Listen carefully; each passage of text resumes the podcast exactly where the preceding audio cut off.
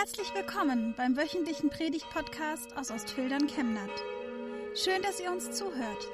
Schön, dass Sie auf diesem Weg Teil unserer Gottesdienstgemeinde sind. Liebe Gemeinde, nur noch eine Woche ist es bis Ostern. Vor uns liegt die Karwoche, diese dicht gedrängte, diese heilige Woche, in der wir den Weg Jesu innerlich ganz besonders mitgehen können und uns vorbereiten auf das größte Fest der Christenheit, auf Ostern, das Fest der Auferstehung. Wie gehe ich diesen Weg mit? Wie zeige ich Jesus, dass ich von Herzen dabei bin? Als Jesus in Jerusalem einzog, wir haben das gehört, da bereiteten sie ihm einen königlichen Empfang, laut schreiend, ekstatisch mit Palmwedeln, Palmzweigen wedelnd, lobten sie ihn als den sanften König, der nicht auf einem Pferd reitet, sondern auf einem Esel, einem störrischen, die man gut zureden muss. Hosianna, hilf uns, du kannst es, du kommst im Namen Gottes zu uns. Und sie reißen sich ihre Kleider vom Leib, damit Jesus über einen Teppich von Bewunderung laufen kann. Ach, würde das gut tun, in so einer Menge der Gläubigen Jesus zu ehren. Manche haben vielleicht Erinnerungen an Festivals, an Zeiten, wo man dieses Gefühl hat, ja, ich bin Teil einer großen Menge von Gläubigen, die miteinander Jesus ehren, vor ihm stehen. Wie gerne wäre ich auch damals live dabei gewesen und hätte diese Stimmung miterlebt. Szenenwechsel. Jerusalem ist voll zum Pilgerfest. Jesus muss mit seinen Jüngern außerhalb unterkommen. In Bethanien, das vor den Toren Jerusalems liegt, dort hatte er gute Kontakte. Er war eingeladen bei Simon. Und dort spielt sich folgende Szene ab, die wir in Markus Kapitel 14 nachlesen können, ab Vers 1, unser heutiger Predigtext. Es waren noch zwei Tage bis zum Passafest und dem Fest der ungesäuerten Brote. Die führenden Priester und die Schriftgelehrten suchten nach einer Möglichkeit, Jesus heimlich zu verhaften und dann umzubringen. Aber sie sagten sich auf gar keinen Fall während des Festes, damit es keine Unruhe im Volk gibt. Jesus war in Bethanien. Er war zu Gast bei Simon, dem Aussätzigen. Als er sich zum Essen niedergelassen hatte, kam eine Frau herein. Sie hatte ein Fläschchen mit Salböl dabei. Es war reines, kostbares Nardenöl. Sie brachte das Fläschchen auf und träufelte Jesus das Salböl auf den Kopf. Einige ärgerten sich darüber und sagten zueinander, wozu verschwendet sie das Salböl? Das Salböl war mehr als 300 Silberstücke wert. Man hätte es verkaufen können und das Geld den Armen geben. Sie überschütteten die Frau mit Vorwürfen. Aber Jesus sagte, lasst sie doch. Warum macht ihr der Frau das Leben schwer? Sie hat etwas Gutes an mir getan. Es wird immer Arme bei euch geben und ihr könnt ihnen helfen, so oft ihr wollt. Aber mich habt ihr nicht für immer bei euch. Die Frau hat getan, was sie konnte. Sie hat meinen Körper im Voraus für mein Begräbnis gesalbt.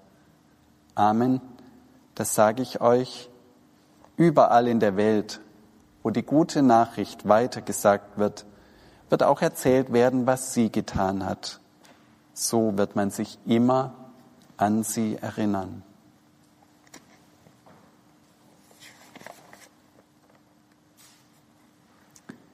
Wie sollen wir Jesus ehren? Wie sollen wir unseren Glauben leben?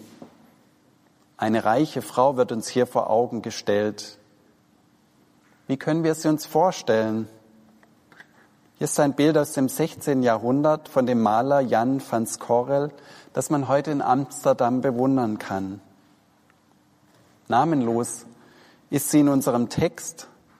Manche haben sie aufgrund von Parallelstellen mit Maria Magdalena gleichgesetzt.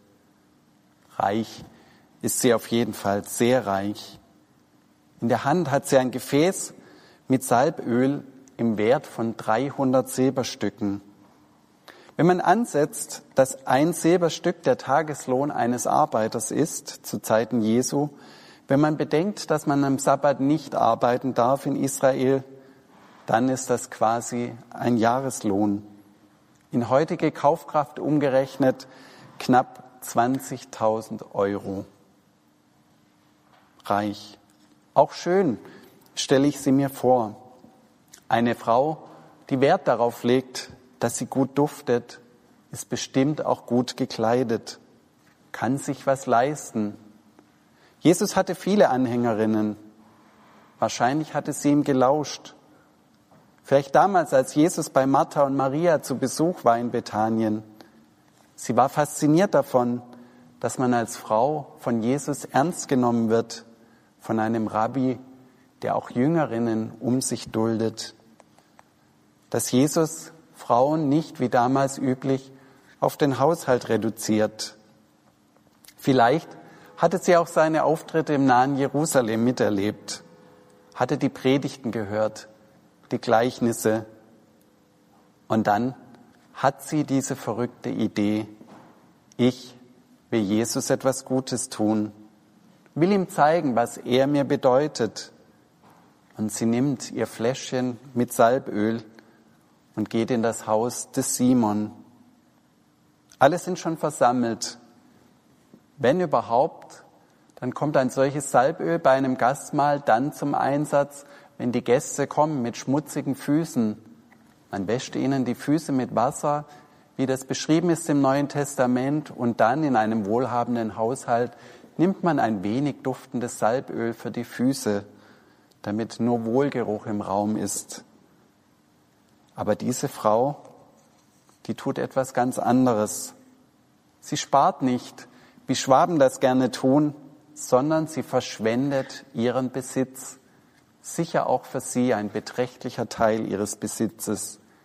Ein ganzes Fläschchen und sie salbt Jesus das Haupt. Was für eine Hingabe, was für ein Einsatz. So viel ist Jesus ihr wert. Schwärmerisch, verschwenderisch ist sie und prophetisch. Sie salbt Jesus nämlich zu seinem Begräbnis. Und dass sie ihm den Kopf salbt, ist damals eine klare Botschaft. Denn der Kopf wurde früher bei Königen gesalbt, wenn sie in ihr Amt eingesetzt wurden, um Böses von ihnen fernzuhalten, dass sie einen klaren Kopf behielten und ihnen die Macht nicht zu Kopfe stieg. Und der Gesalbte heißt auf Hebräisch Mashiach, Messias. Und die Griechen sagen Christus dazu. Jesus, du bist der Christus, du bist der Messias, sagt diese Frau durch diese Zeichenhandlung und spricht damit ohne Worte das kürzeste Bekenntnis des Christentums aus. Jesus ist der Messias, der Christus. Es ist eine Königssalbung, die sie hervornimmt. Ein Vorbild ist sie für uns mit ihrer verschwenderischen Art. Wir, die wir oft kleinkrämerisch sind, wenn es um Jesus und den Glauben geht. Gläubig bin ich ja irgendwie schon, aber meine Zeit, die setze ich anders ein. Geld haben wir auch, wir reden noch nicht darüber, jedenfalls viele von uns haben Geld, aber für das Reich Gottes haben wir nicht viel übrig. Da findet man dann Münzen im Klingelbeutel statt Scheine. Was mir an dieser Frau gefällt, sie findet ihre ganz eigene Ausdrucksform, um Jesus zu ehren. Es ist ihr herzlich egal, was die anderen von ihr denken. Die regen sich auch gleich auf, finden es übertrieben, was sie da macht. Männergedanken sind das von Effizienz und bestmöglichem Einsatz der finanziellen Ressourcen. Aber sie lässt sich nicht beirren. Machen wir uns nichts vor. Auch bei uns gibt es einen hohen Druck, den Glauben so zu leben, wie die Leute um uns herum das tun. Bei uns hat sich sogar der Gedanke durchgesetzt, Glaube sei irgendwie Privatsache, damit belästigt man niemand. Das könne man doch für sich machen. aber aus der Öffentlichkeit soll man das doch bitte heraushalten. Sogar hohe Feiertage werden inzwischen in Frage gestellt. Das Land Baden-Württemberg wollte es erlauben, am Karfreitag einzukaufen, damit die Supermärkte ein bisschen weniger voll sind vor Ostern. Erst nach massiver Intervention der Kirchen wurde das verhindert. Es gibt Druck. Aber diesen Druck gibt es auch innerhalb der Gläubigen. Statt dass wir es miteinander in einer Gemeinde aushalten, dass jeder seinen Glauben anders lebt, suchen sich viele die Gemeinde, die perfekt zu ihrem Stil passt. Da müssen die Lieder meine sein. Choräle, nein, die singe ich nicht. Die sind sowas von 16. Jahrhundert, mir viel zu altmodisch. Lobpreislieder kenne ich nicht. Habe ich nie gesungen, mag ich nicht. Die haben mir zu wenig Inhalt. Das ist doch immer derselbe Text.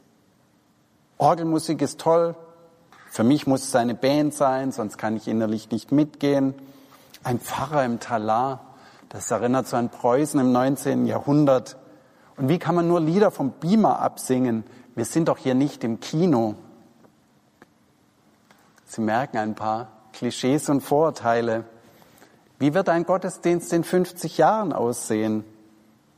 Wird es dann wie jetzt gerade notgedrungen nur noch Streams geben, an denen man mit Hilfe einer Virtual Reality Brille teilnehmen kann, als säße man direkt mittendrin? Wird es dann nur noch gleichförmige Gemeinden geben, in denen sich immer die sammeln, die ihren Glauben ähnlich leben und ausdrücken, die vielleicht ähnlich alt sind, gleiche Interessen haben, den gleichen Stil bevorzugen? Ich hoffe es nicht. Ich hoffe vielmehr, dass wir es lernen, in einer Gemeinde vor Ort Verschiedenheit auszuhalten, verschiedene Frömmigkeitsstile, verschiedene Charaktertypen, dass wir die zurückhaltenden Menschen genauso wertschätzen wie die, die aus sich herausgehen und bunte Farbtupfer hineinsetzen in die Landschaft des Glaubens, die vielleicht so exaltiert sind, so auffällig wie diese Frau die Jesus lobt. Sie war reich, ja, wohlduftend, stinkreich. Völlig zu Recht sagen einige Gäste, man hätte das Salböl doch auch verkaufen können und das Geld den Armen geben. Almosen zu geben vor dem Pessach, das war sogar eine besondere Verpflichtung für fromme Juden. Ja, es ist schon so. Eigentum verpflichtet. Und es gibt so viele Arme. Sie sind jetzt gerade besonders bedroht, ihr Einkommen oder sogar ihren Arbeitsplatz zu verlieren, womöglich die Wohnung. Menschen wie dieser Bettler, den man im Bild sieht, stellen uns jedes Mal die Gewissensfrage, müsste ich ihm nicht etwas geben? Kann man ihm anders vielleicht besser helfen? Darf ich mein Geld für mich und den Luxus ausgeben, solange Menschen kaum überleben können auf der Straße? Wie reagiert Jesus auf diesen Einwurf? Er sagt, es wird immer Arme geben bei euch und ihr könnt ihnen helfen, so oft ihr wollt, aber mich habt ihr nicht immer bei euch. In dieser Situation war es also richtig, wie die Frau ihren Reichtum eingesetzt hat. Aber man soll bitte ja kein Prinzip daraus machen. Denn wir leben heute in der Zeit, wo Jesus nicht mehr leibhaftig unter uns ist. Als einmal ein reicher junger Mann zu Jesus kam und ihn fragte, was soll ich tun, damit ich das ewige Leben bekomme? Da fragt Jesus ihn die Gebote ab. Und der Reiche sagt, ja, das habe ich alles getan. Und da sagt Jesus zu ihm, tu noch eines, geh los, verkaufe alles, was du hast und gib das Geld den Armen, dann komm und folge mir. Da war es also richtig, das Geld den Armen zu geben.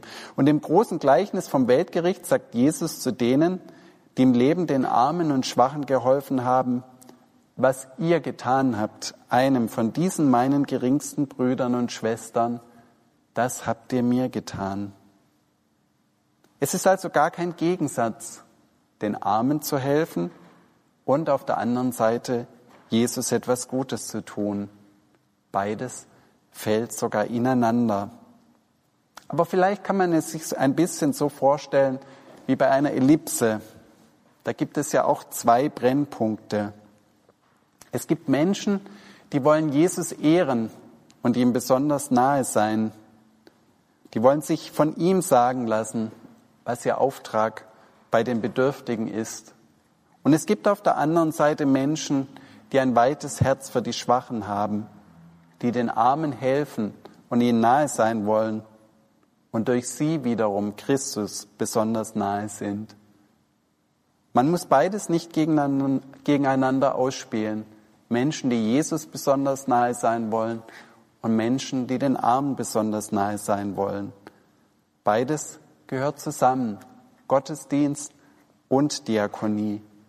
Wir brauchen beides, um Gott und Jesus in dieser Welt zu dienen. Die Frau hat etwas ganz Besonderes getan. Sie hat prophetisch gehandelt und den Körper Jesu im Voraus für sein Begräbnis gesalbt. So sagt es Jesus und setzt ihr ein Denkmal. Wir halten uns heute daran, indem wir fast 2000 Jahre später diesen Gottesdienst feiern und über diese Frau reden. Das, was drei Frauen am Ostermorgen machen wollten und nicht mehr konnten, nämlich die Totensalbung, deswegen gingen sie zum Grab und Jesus war schon auferstanden, das hat sie, diese Frau, vorweggenommen. Die Salbung des Körpers Jesu. Diese reiche Frau ist dem Leiden Jesu nicht ausgewichen. Sie hat es vorweggenommen und vielleicht hat sie schon eine Ahnung von der Auferstehung gehabt. Wir haben jetzt die Karwoche vor uns, wo wir ganz besonders an das Leiden und Sterben Jesu denken, wo wir ihm nahe sein wollen und miterleben, wie er den Weg ans Kreuz geht, wo sein Körper übel zugerichtet wird es ist ein besonderes Geschenk, Jesus im Leiden nahe zu sein, weil wir wissen, dass umgekehrt Jesus den Leidenden besonders nahe ist. Er kann unsere Schmerzen verstehen, unsere Trauer um Menschen, die wir verloren haben oder womöglich bald verlieren werden. Wenn wir ihm im Leiden nahe sind, wird auch er uns nahe sein und uns trösten und teilhaben lassen am Fest der Auferstehung, auf das wir uns in diesem Jahr besonders freuen dürfen, auch wenn es anders wird als sonst. Amen.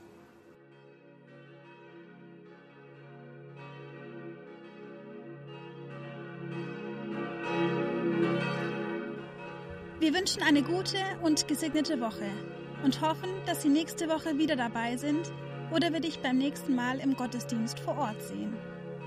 Weitere Infos zur predigenden Person und zu den Angeboten unserer Kirchengemeinde findet man auf unserer Homepage chemnat-evangelisch.de.